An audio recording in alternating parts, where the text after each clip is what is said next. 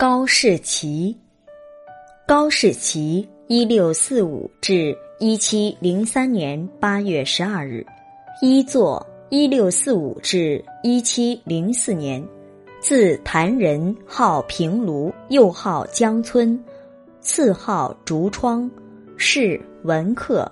顺治二年（一六四五年），高士奇生于浙江余姚樟树乡高家村。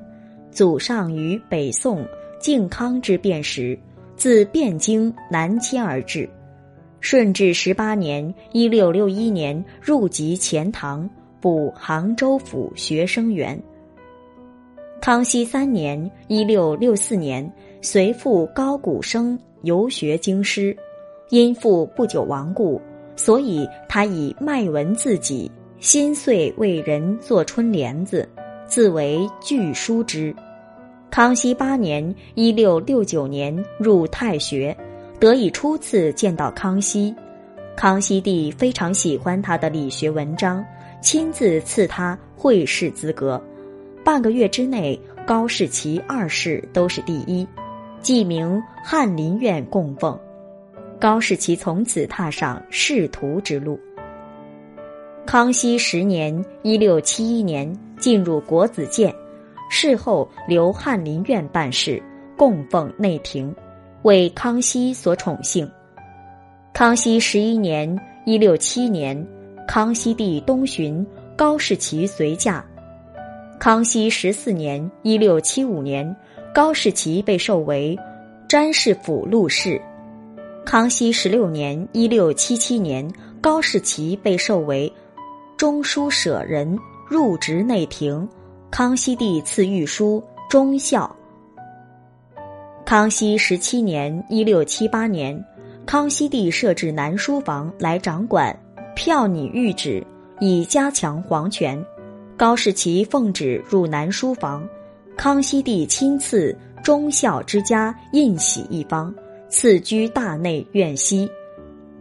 康熙十八年（一六七九年）。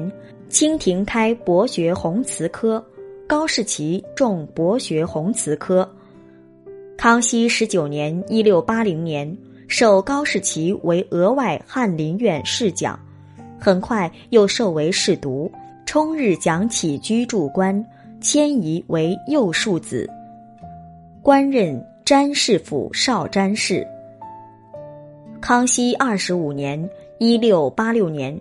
高士奇被授为统治总裁、政治典训副总裁。这几年是高士奇最辛苦的日子，每夜总劳作到二三更。他夫人在家备具酒食坐待，偶话值卢氏，则以清琴相勉。当进讲《周易》时，高士奇深夜回到家中后，把第二天所讲的内容探索了然，才敢入寝。而其夫人总相陪伴，不管寒暑都是这样。这时期康熙外巡，高士奇总相伴，先后寻访松亭、塞北、盛京、乌拉、浙江等地。高士奇写下了这样的诗：“塞北松亭在彼频，江南山左护石寻，只干不缺雌尾凤。”内固无忧赖尔深，这首诗不仅反映了他与康熙的再比贫，同时也对他夫人的歉意。内顾无忧赖尔深，但高士奇毕竟以康熙为重。当南巡江南，康熙二十三年（一六八四年）十一月，康熙夜读到三更，高士奇说：“皇上过劳，应该爱惜身体呀。”康熙回答说：“朕自五岁开始读书，坚持夜读，直到今日，仍旧乐此不疲，足见君臣之亲。”康熙二十八年（一六八九年），康熙再次南巡，拜谒明孝陵，高士奇随驾南巡，赐号竹窗。康熙帝御书“竹窗”二字赐予他。十月。高士奇辞官归田，定居平湖。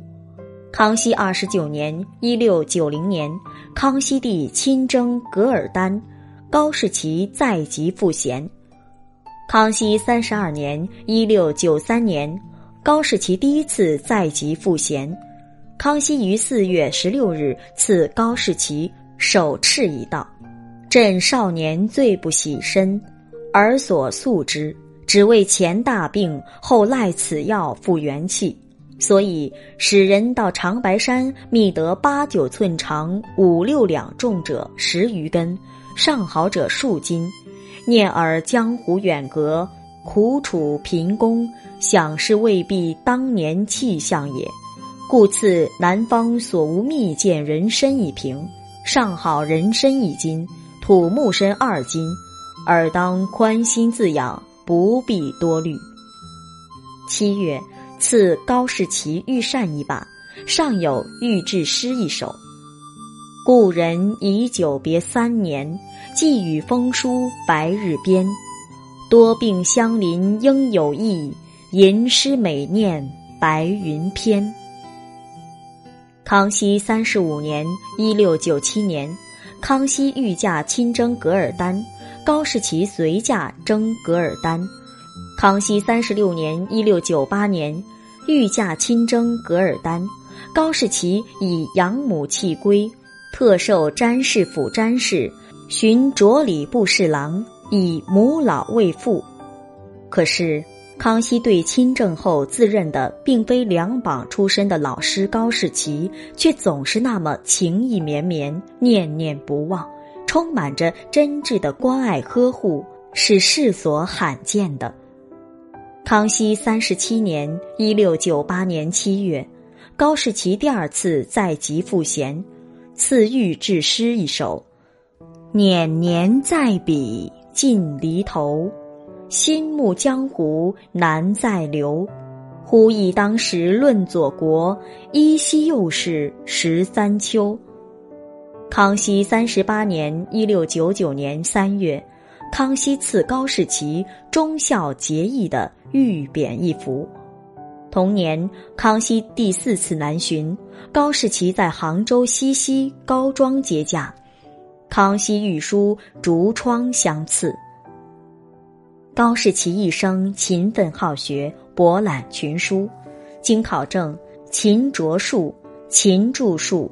他的著作收录在《四库全书》的就有。《左传记事本末》《春秋地名考略》《三体唐诗补注》等八部，收录在四库存目的就有《天禄十余》《塞北小抄》等五部，其他还有《读书笔记》《苑西集》《精进文稿》等十数种著作。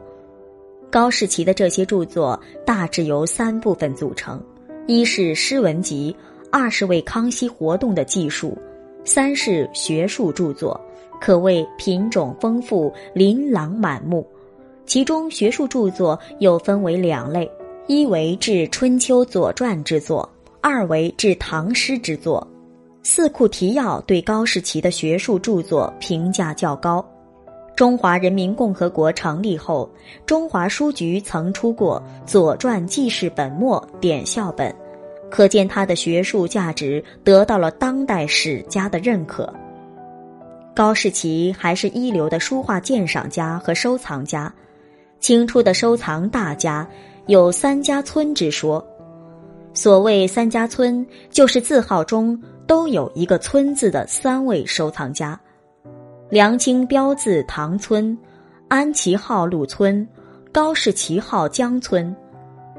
梁塘村和安陆村以藏品宏富精绝著称，高江村尤以鉴赏水平高超而闻名，凡经其法眼鉴赏过的作品，身价顿增十倍。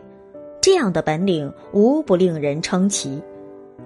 高士奇的学问确实比较广博，虽然不能称之为大家，但确实够得上杂家的称号。康熙是一个兴趣极为广泛、求知欲特别旺盛的人。他数十年如一日坚持读书，且学习内容包罗万象，十分广泛。天文、地理、经学、诗文、历史、数学以及西方近代自然科学知识，每样也的确都下过一定功夫。本节目由文化和旅游部全国公共文化发展中心与国家图书馆联合推荐。